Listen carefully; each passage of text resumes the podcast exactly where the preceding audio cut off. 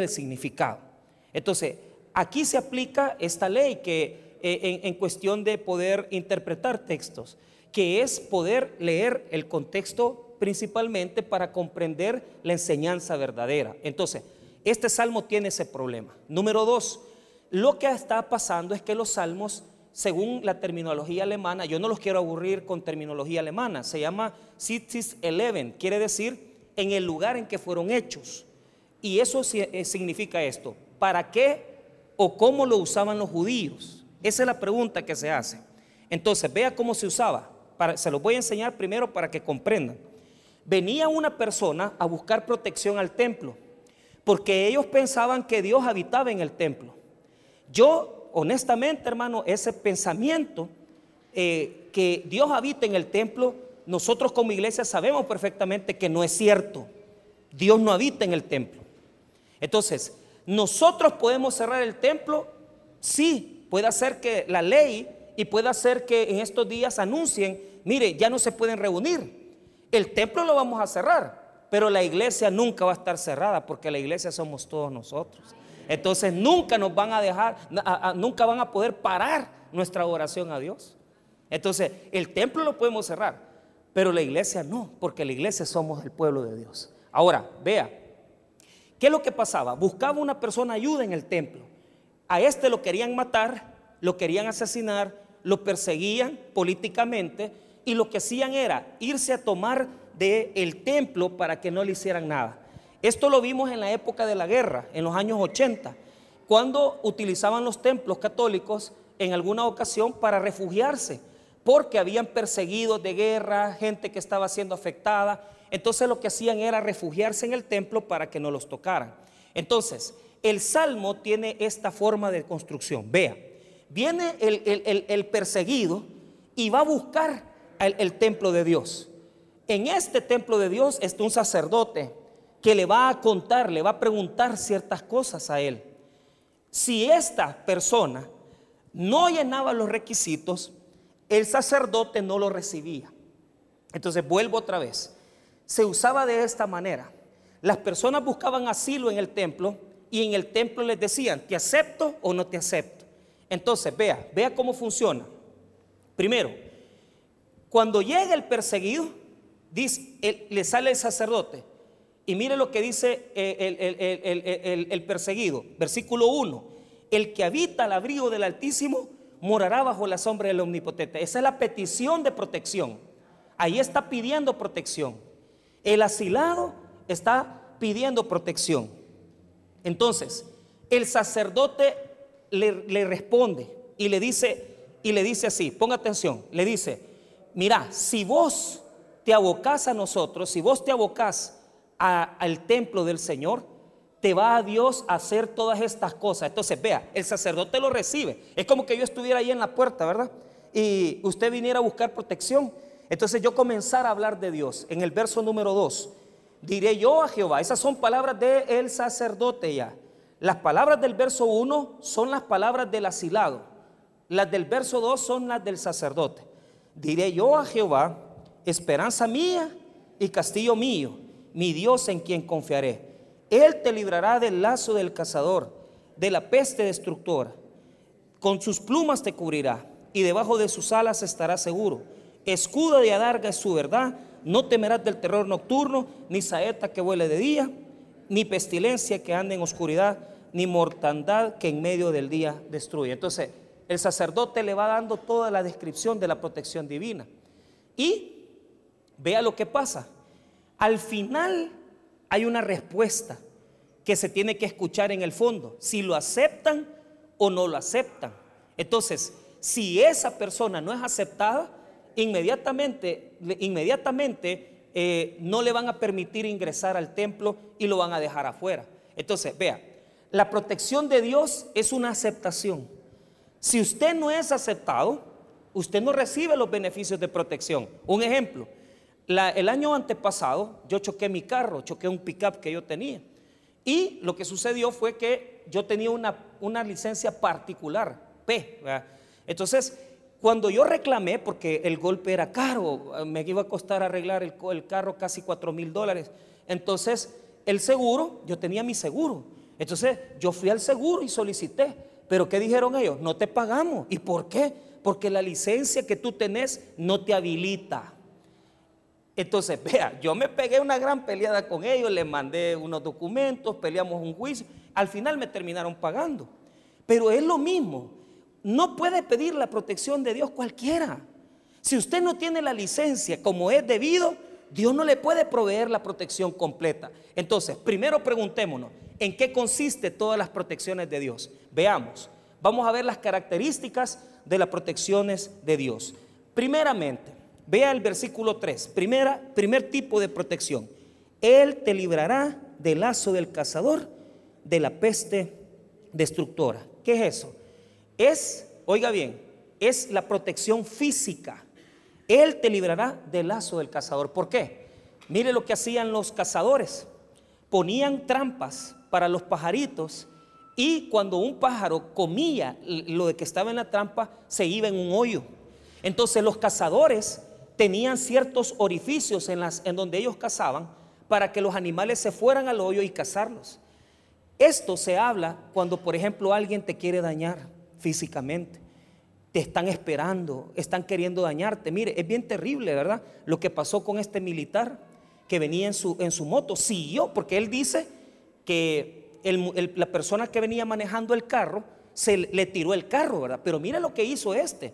Lo fue persiguiendo y cuando estuvieron en el desvío del trébol, se ve en el video que él sacó la pistola y les disparó.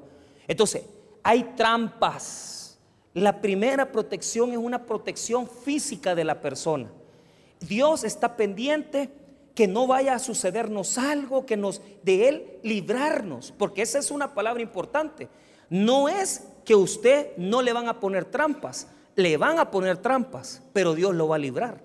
Y estas trampas implican documentos falsos, implica situaciones de amenazas que ya las personas de repente lo tienen eh, eh, ya bajo un seguimiento y saben perfectamente a qué hora usted sale, a, qué hora usted regresa. Entonces, esa protección física es la que Dios da primeramente y es una de las que más tenemos que anhelar. ¿Por qué razón? Porque esta palabra en el hebreo, esta esta, segunda de la peste destructora no tiene que ver, en hebreo no quiere decir eh, eh, enfermedades, ya vamos a llegar a las enfermedades, pero esto no es, es una condición física de alguien que quiere dañar, de alguien que quiere herir a la persona. Segundo tipo de protección, veamos el verso 4, con sus plumas te cubrirá y debajo de sus alas estarás seguro. Escudo y adarga es su verdad. Entonces, Mire qué interesante. Aquí está hablando de una protección espiritual. ¿Por qué? Mire, con sus plumas te cubrirá. Mire qué bonito. Le hago una pregunta. ¿Por qué pone plumas? Porque en el Antiguo Testamento hay un texto que dice que Dios es un águila que protege a sus polluelos. Entonces, ¿por qué son plumas? Porque aquí usted no lo siente, pero Dios lo está protegiendo. Y mire, y espiritualmente, ¿sabe por qué? ¿Cuánta gente viene a mí a decirme, mire, mire cómo son las gentes? Fíjese, pastor, que me están haciendo un daño, me están haciendo un hechizo. Y eso, hermano, yo, mire, eh, eh, eh, esta misma semana, yo estaba hablando con una persona, ¿verdad? Que, que ha experimentado una relación con una, una, una, persona que, que, es, que hace cuestiones así de brujería, ¿verdad? Entonces, y me dice, pastor, mire que esta persona hermano, y que no está leyendo el versículo, usted es cristiano, usted es hijo de Dios. Esas cosas no nos alcanzan, hermano, cuando nosotros somos cristianos. Ahora, hay personas que me dicen, y es muy constante que me digan, fíjese que mi esposo se ha metido con otra persona y él es cristiano. Y entonces yo pienso que le están dando, le están haciendo un hechizo. Mire, hermano, no es que su marido esté bajo un hechizo, hermana, sino que lo que pasa es que su marido es un, un poquito desordenado, ¿verdad? O sea, a veces le echamos culpa al diablo de cosas que a nosotros nos gustan. Y el alcohólico y el desordenado no es porque el diablo o porque el hechizo. Seamos honestos, nos gusta tomar, nos gusta, nos gusta, nos gusta drogarnos, nos gustan las mujeres. Y ahí es donde nosotros pecamos, porque le echamos la culpa al diablo de algo que nosotros tenemos la culpa. O sea, ¿y, cuál es el, el punto? Espiritualmente Dios te va a proteger. Él no va a permitir que una cosa... Ahora, que el mal tiene poder, a mí no me cabe la menor duda, porque cada vez que se abre una casa destroyer y cuando encuentran, encuentran altares de santería, cuestiones satánicas y cuestiones de esa índole. Entonces, yo no estoy desacreditando tampoco al mal, el mal tiene poder, pero ¿cuál es el punto? No te va a tocar, no te va a tocar ni un hechizo, ni una cosa eh, que, te hagan, eh, que te hagan acá. Ahora, ¿cuál es el punto?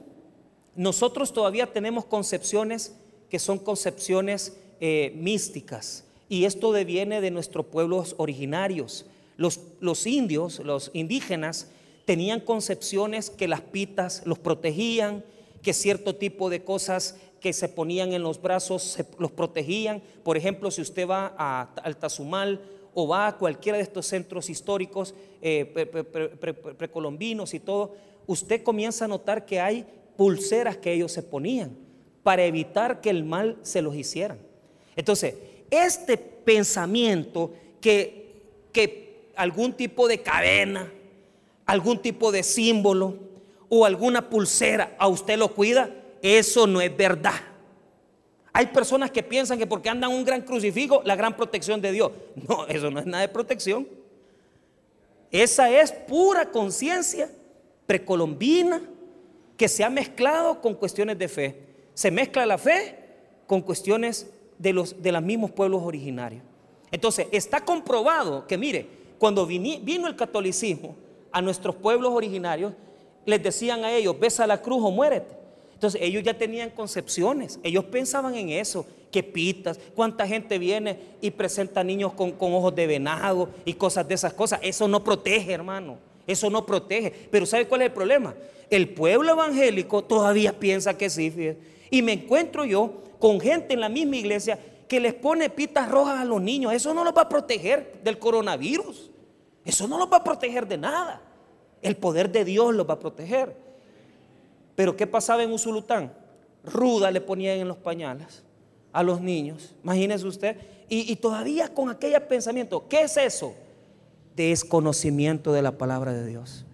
Eso es todo. Entonces, Dios promete protección física, promete protección espiritual, pero mire el tercer elemento que Dios promete. Mire qué bonito, porque él, él conoce a Dios. El sacerdote le está explicando al, al que está buscando ayuda y le está diciendo lo que piensa de Dios. Verso 5. No temerás el terror nocturno, ni saeta que huele de día. Amén. Vaya, ¿Cuál, es el terror nocturno y saeta que vuela de día? Ponga atención. Los hebreos pensaban que si usted dejaba soltar una flecha al aire, le podía caer en la cabeza y matarlo. Usted se ha dado cuenta que hay gente tímida. ¿Quiere que le traduzca eso? Gente que oye voces, gente que ve cosas. ¿Cómo se llama esta protección? Protección psicológica. ¿Sabe por qué?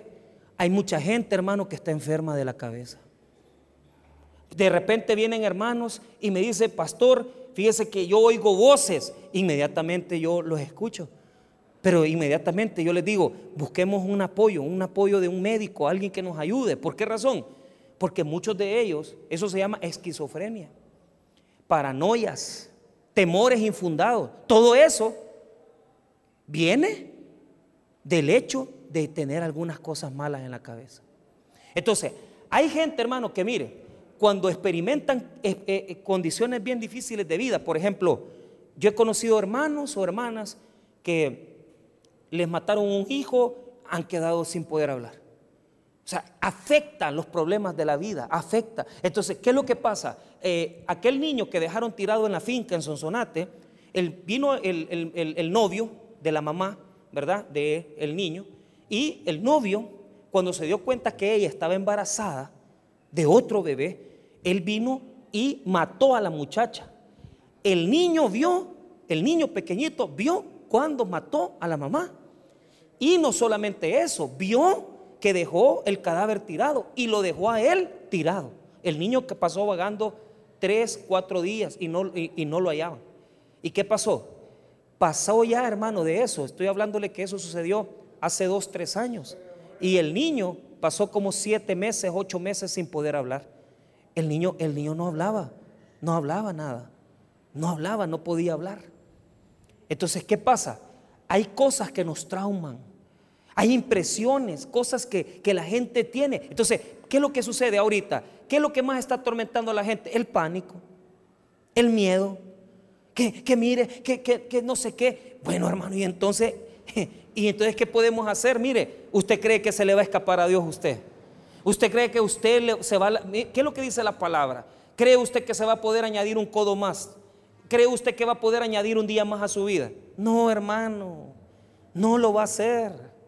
Pero nosotros estamos con aquel gran temor y si no sé qué, hermano, si nos toca alguna situación, Dios sabe por qué lo hace. Pero hasta este momento no ha pasado nada en El Salvador y la gente tiene el gran miedo. No, hermano, confiemos en Dios. Si nosotros tenemos que confiar en Dios, si nosotros como cristianos no confiamos, entonces el mundo, ¿qué va a hacer? Si nosotros que pasamos con Dios no confiamos, el mundo ¿qué va a hacer? Va a comenzar a dudar de nosotros. Y si duda de nosotros, va a dudar de Dios.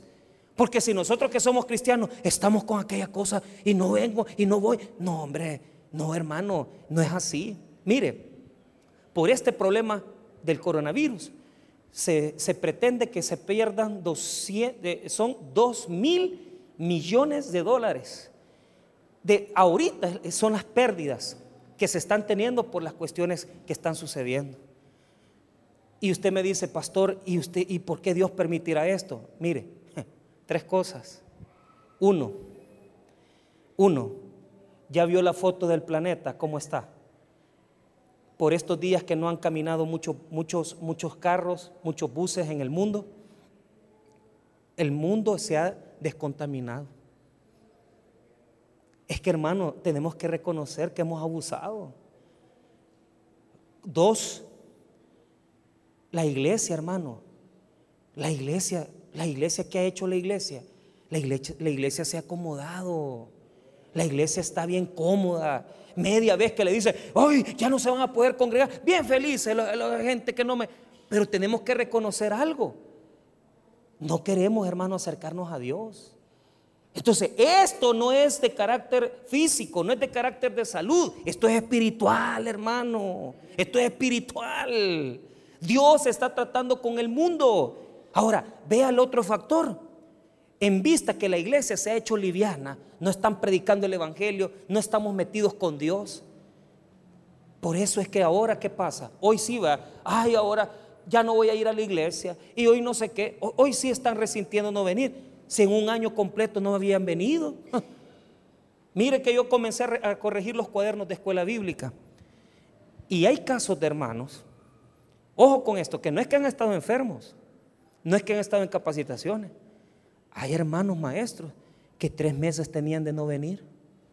Y, yo digo, ¿y esta gente qué anda? o sea, ¿qué tipo de fe podemos tener? Entonces Dios está ordenando la humanidad. Hoy estamos viendo las consecuencias reales del hecho de que hemos querido vivir sin Dios. ¿Cuáles son los países más afectados? No son los más herejes. Italia, no hombre, homosexualismo para regalar. ¿Ah? Mire, los países que están más llenos de este, de este virus tremendo que más están, están afectados, España, Italia, China. ¿Qué religión tienen los chinos? No hay cristianismo, no hay iglesia evangélica, no hay iglesia católica. En Corea tenemos todavía, tenemos, en Corea todavía hay grupos evangélicos, pero en, en China como tal, sus creencias son de carácter ya místico. Entonces, ¿cuál es el problema? O sea, y, vemos el mapa del mundo. Y vemos el mapa del mundo. Y los países más contaminados son los más rebeldes. Dígame si Dios no está haciendo esto. Dígame si Dios no está queriendo arreglar las cosas. Y mire hermano, para valorar también cómo nos hemos hecho de desordenados. Que mire cómo, cómo hemos, hemos llegado.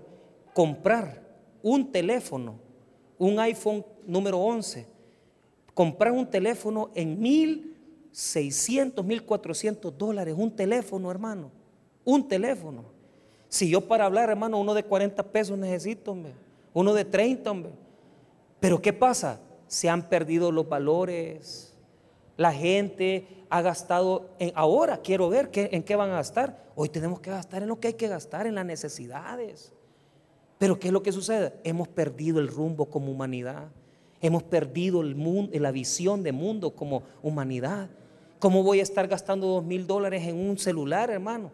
Si hay gente aguantando hambre, hay gente que está en calamidad, no se puede. Entonces, ¿qué es lo que sucede? Vea, Dios está en este momento.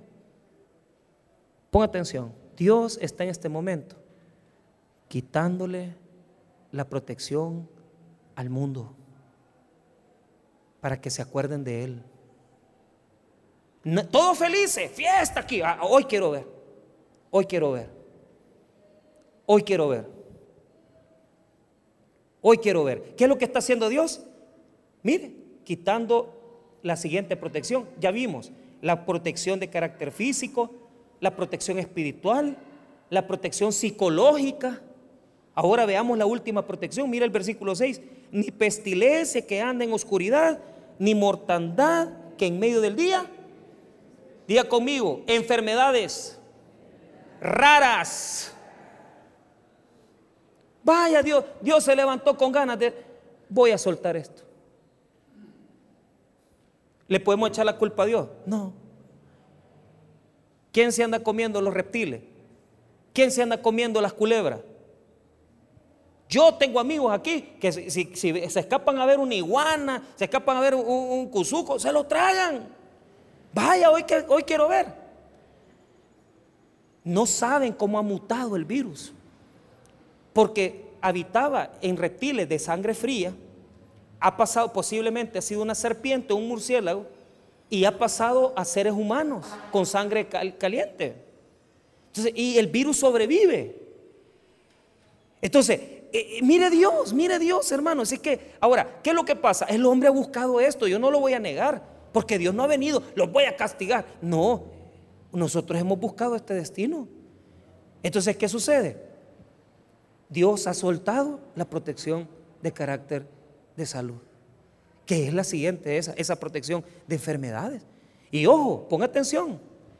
Hoy como iglesia tenemos que aprender la lección algo va a tener que hacer la iglesia para que de aquí en adelante, hermanos, o sea, nos hemos dedicado a construir templos y hacernos millonarios. No, hoy, hermano, tenemos que comenzar ya a pensar qué va a pasar en el día que no nos podamos congregar. Enseñarle a la gente más palabras para que la gente se predique sola. ¿Por qué? Los grandes imperios de iglesias que se han levantado y ahora que dice, ya no se van a congregar, ¿qué? Todos preocupados, desesperados si no se necesita dinero para congregarse. Ustedes solos pueden adorar a Dios. Ustedes pueden leer su Biblia en su casa. Ahí está su lugar, hermano. Allá vaya. Mire, cuando digan ya no se pueden congregar, agarre su Biblia, métase con Dios. Pero ¿qué es lo que sucede? Tenemos que prepararnos para esta nueva generación. ¿Por qué están surgiendo estas cosas? Los glaciales se derriten y los virus que estaban, estaban retenidos en glaciales de siglos se están deshaciendo y esos virus están diseminándose en el mundo. Le voy a decir esto. Este solo es el principio. ¿Qué dice la Biblia en Apocalipsis 6? ¿Quiere que le predique de los cuatro jinetes? Primer jinete, la paz mundial falsa, que se va a perder. Segundo jinete, la guerra, las guerras. Y las guerras van a producir hambre. Y el hambre va a producir pestes. No está profetizado. Pues. Para los que pensaban que Dios se equivocó, que Dios nunca se ha visto. Ay, espérate, eso es el principio. Sin Dios no somos nada, hermano. Aceptémoslo. Sin Dios no somos nada. Y si nosotros pensamos que esto va, eh, no, vamos a salir del coronavirus, pero vienen cosas diferentes, peores. Pero le voy a decir eso, por eso tenemos que estar cada día más cerca de Dios. más cerca de Dios. Entonces, vea usted las cuatro protecciones que Dios da. Protección número uno, física. Protección número dos, protección eh, eh, espiritual. Número tres, protección psicológica. Y número cuatro, protección de enfermedades y de situaciones que se nos pueden dar en nuestra vida. Ahora, cuando el salmista viene y dice, todo, de todo esto te va a proteger Dios, ahora vemos los abusos que cometemos nosotros. Porque la pregunta es, pastor, ¿cómo yo puedo ser, cómo puedo ser yo digno de la protección de Dios? Entonces aquí te voy a enseñar dos cosas. Primero, te voy a enseñar los abusos que cometemos. Los abusos que cometemos. Vea, de lo que Dios no te va a proteger. Ya te dije de lo que te va a proteger. Ahora te voy a enseñar lo que no te va a proteger. Lo que no te va a proteger. Vea lo que dice el versículo número 7. Caerán a tu lado mil y diez mil a tu diestra, mas a ti no llegará ciertamente con tus ojos mirarás y verás la recompensa de los impíos. Entonces, aquí está el contexto de la guerra. Problemas grandes que Dios ayuda. Dice que a, tu lado caerán mil, diez mil a, tu diestra. Entonces, está hablando de protección en la batalla, en la guerra, en los problemas de la vida. Entonces, eso, eso viene con la protección que ya hablamos. O sea, la protección de, de los problemas graves viene cuando usted tiene las cuatro distintas que yo hablé ahorita, hace poco. Pero vea, mire qué interesante. Dios quiere que sepamos en qué momento estamos arriesgándonos. Y mire lo que dice el versículo número 9. Porque has puesto a Jehová, que es mi esperanza, al Altísimo por tu habitación. No te sobrevendrá mal, ni plaga tocará tu morada, pues a sus ángeles mandará cerca de ti que te guarden en todos tus caminos. En las manos te llevarán para que tu pie no tropiece. ¿En dónde? En piedra. Entonces, vea, ¿qué es lo que dice el Salmo? Dice que Dios va a cuidar todos nuestros caminos y que sus ángeles nos llevarán. Que los ángeles de Él nos llevarán. Amén. Entonces, ponga atención. Diga conmigo, nuestros caminos. Fíjese bien. Hay personas que abusan, son imprudentes.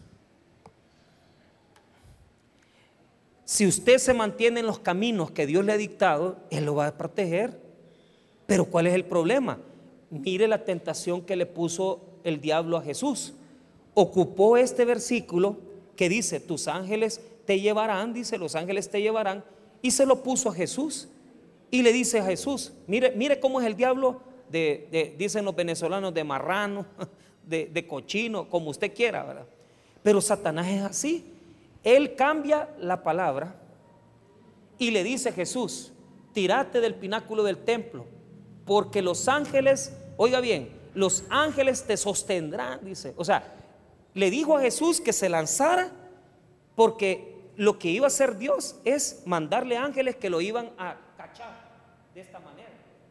Y el texto no dice eso. ¿Qué es lo que dice el texto? Dice, mire lo que dice el versículo. Mire lo que dice, 12, en las manos te llevarán, dice. No dice que te van a cachar. Ahora, veamos lo que le dijo el diablo a Jesús. Mateo 4, versículo 5. No me, no el Salmo 91. Mateo 4, 5. Mire lo que le dijo Satanás a Jesús. Mateo 4, 5.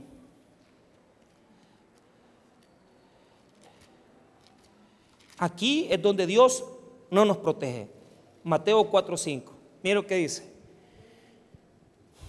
Y dice así, entonces el diablo le llevó a la santa ciudad y le, y le puso sobre el pináculo del templo y le dijo, si eres hijo de Dios, échate abajo porque escrito está, a sus ángeles mandará acerca de ti y en tus manos te sostendrán. ¿Qué es lo que dijo el Salmo 91? Te llevarán ¿Qué dice el diablo? Te sostendrán, dice, para que no tropieces con tu pie. ¿En qué? O sea, como quien dice, mira, tirate y Dios va a mandar ángeles que te van a chinear. Primer error, día conmigo, no abuse de la gracia. Usted sabe cómo caer. comience a tomar decisiones fuera del dominio de Dios. Dios no te va a mandar ángeles a chinearte. Si vos no le preguntaste a Dios por qué agarrar esa deuda, Dios no te va a venir a ayudar. Porque vos solito la buscaste. Vos solito no le preguntaste a Dios. ¿Y qué hiciste? Ay, dijiste, por la fe te aventaste y ¿qué pasó? Te mataste. Dios no te sacó de la deuda.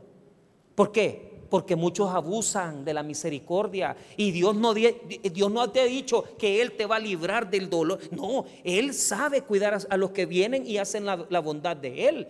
Mire, cuando yo, mi esposa estaba embarazada de la primera niña y yo me invitaron a predicar allá en el, allá en, el refugio, en, Chalchuapa. Y, no sé por qué. Imagínense, una mujer embarazada, casi nueve meses de embarazo, embarazo perdón, que siete meses de embarazo, y, sacándola yo de noche, la vigilia me tocaba predicar a las once. Y yo le digo a mi esposa, vámonos, y mirá, si andamos en las cosas de Dios. Hermano, la última predicación, mi esposa, que ya casi reventaba del embarazo, y yo me fui a meter allá a usted. Y mire lo que nos pasó. De repente, hermano, yo, el pastor me ofreció un café de más. tómese un café, pastor. Y por ese café yo me detuve. Pero ¿qué pasó? Cuando yo venía por Chalchuapa, por el lado de Ciudad Real, venían asaltando a un camión y una gran balacera, hermano. Yo venía camino para Santana y ellos iban camino para Chalchuapa. Cuando nosotros vimos la balacera con mi esposa, mire, la agarré y la tiré así.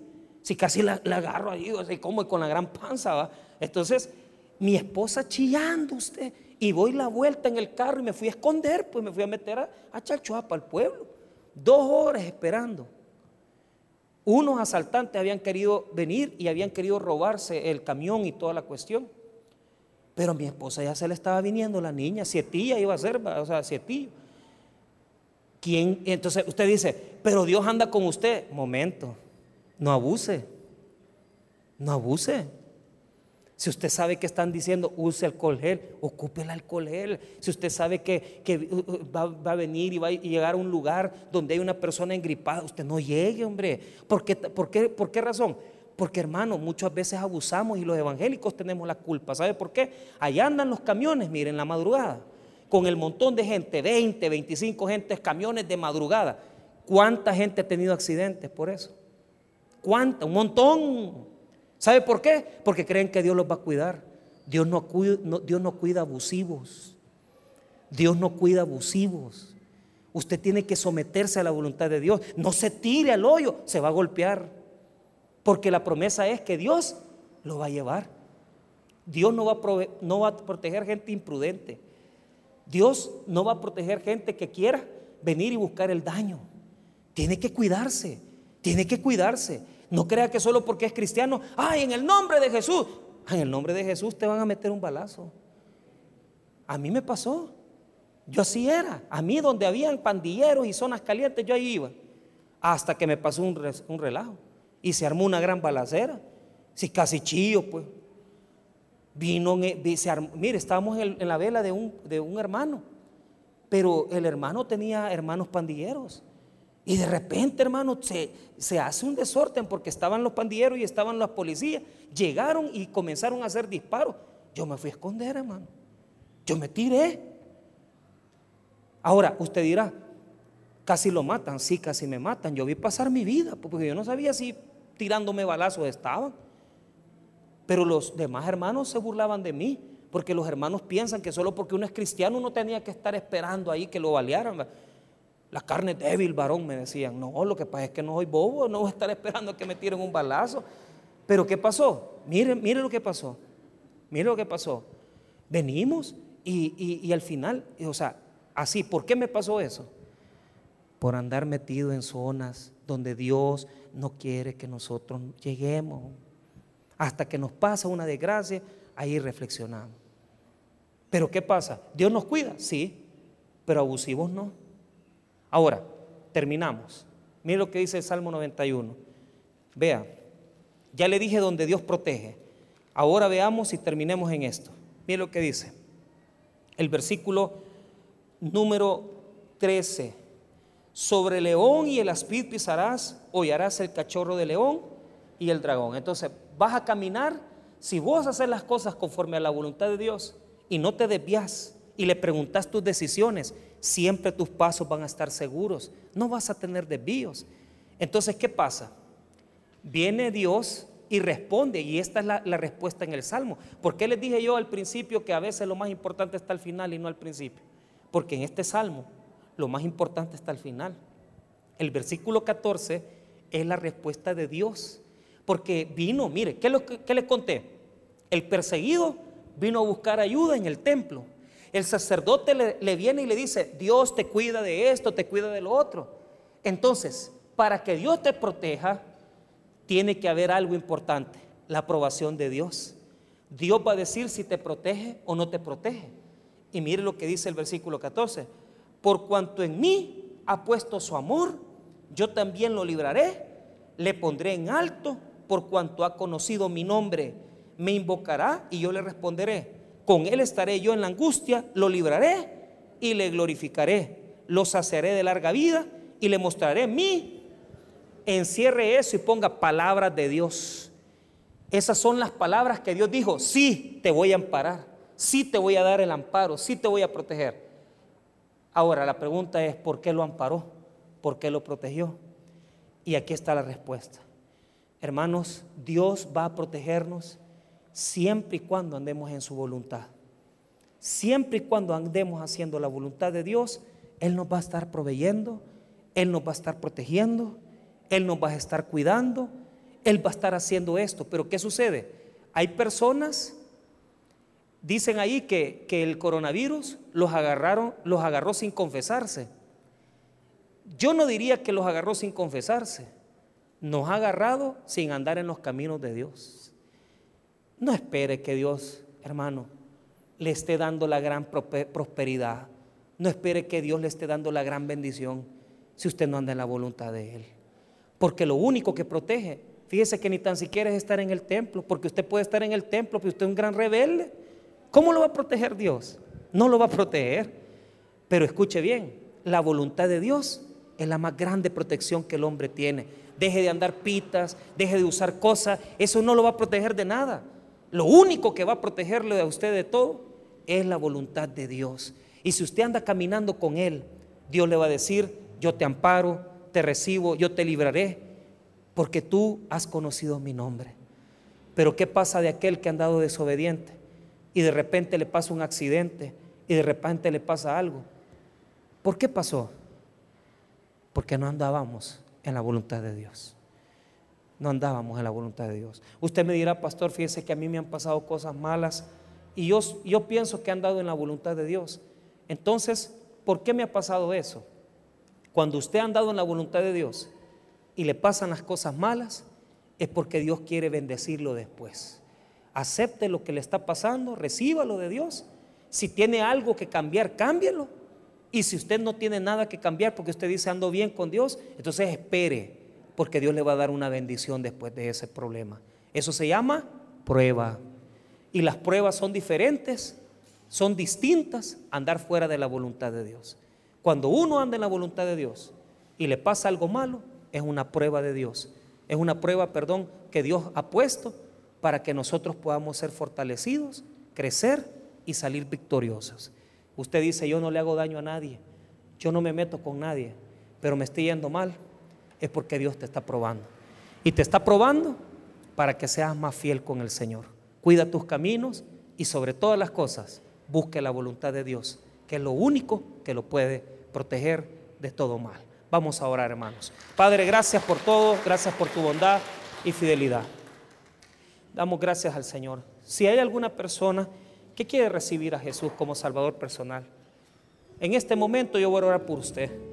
No, no es necesario que lleguen a orar, pero lo que va a pasar es esto. Si usted quiere aceptar a Cristo, solamente haga esta oración conmigo en este momento. Recíbalo de esta manera. Repite.